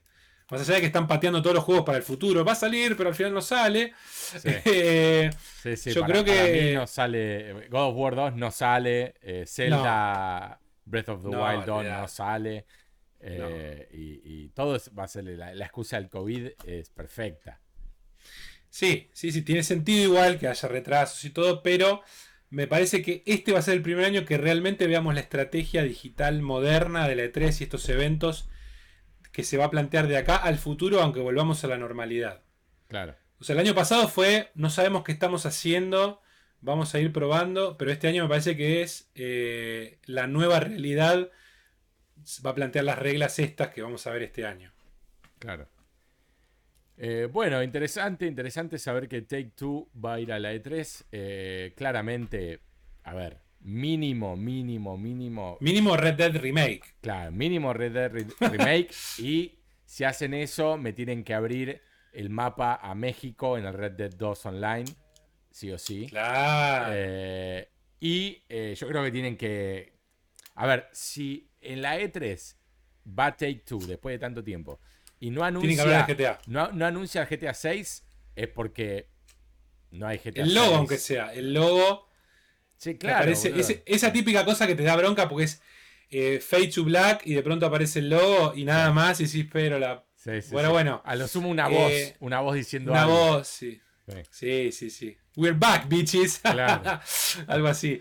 Eh, sí, sí, la verdad que yo creo que si vuelven es porque va con algo pesado, ¿no?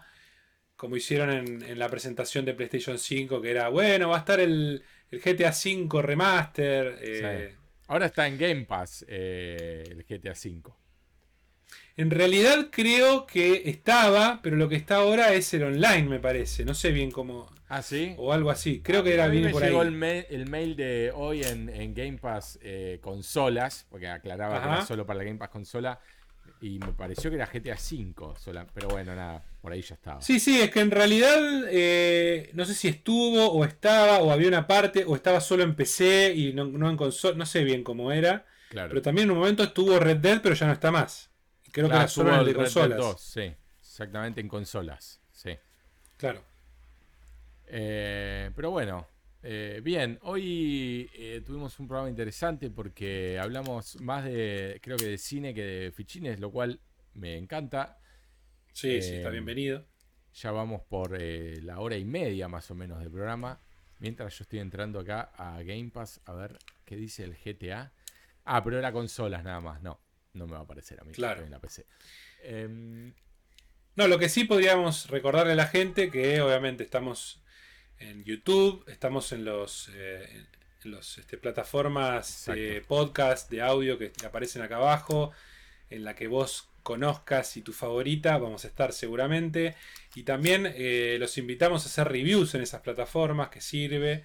Y después en redes sociales, comentario con el hashtag TM8Pod TM8Pod, así como el handle que ven ahí también, el mismo, pero con el hashtag. Eh, como para que nos enteremos qué le parece, algún comentario que digan, me gusta cuando hablan de pelis, me gusta cuando hablan de, tal cosa, o... Me gusta cuando no hablan. Cuando no hablan, me gusta que digan esto, no estoy de acuerdo con tal otra cosa, eh, nada, eso. Exactamente. Eh, bueno, estamos llegando al final del tercer episodio de Teammate. Eh, podcast. Creo que cuando tenemos que tirar eh, la casa por la ventana es en el episodio 8, ¿no? sí, claro. es el de The Mate. Claro. Eh, bueno, quedamos, nos quedaron ahí algunas cositas en el tintero que lo vamos a tratar en el episodio 4. Exactamente. va a ser el último episodio del mes de abril. Y bueno, nada, muy linda la charla, muy interesante siempre compartir este momento contigo, Vitu. Y Igualmente. Eh, esperando ansioso grabar el episodio 4 de Teammate, que les prometemos va a ser más game eh, related, me parece el próximo. Eh, pero bueno, nada, siempre aparecen cosas que nos pueden llevar para un lado o para el otro.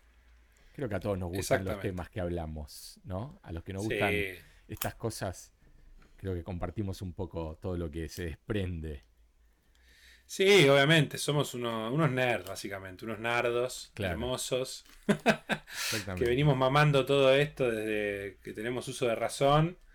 y bueno, en una época no era popular y ahora es, es moneda corriente, ¿no? Es, es, el agua que sale de la canilla, todo el mundo está ahora te hablan en, las series, te hablan de, las, de, los torneos de LOL.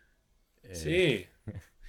A ver, eh, gente que nunca leyó un cómic está hablándote de. Estuve viendo el, episodio de Winter Soldier. Claro, claro. Eh, de Falcon y Winter, Soldier. Así que, no, no, yo creo que al que le copa esto, le gusta todo este popurrí seguro. Exactamente. Bueno, eh, un saludo a todos. Abrazo para ti, Vitu. Y Igualmente. Hasta el próximo episodio.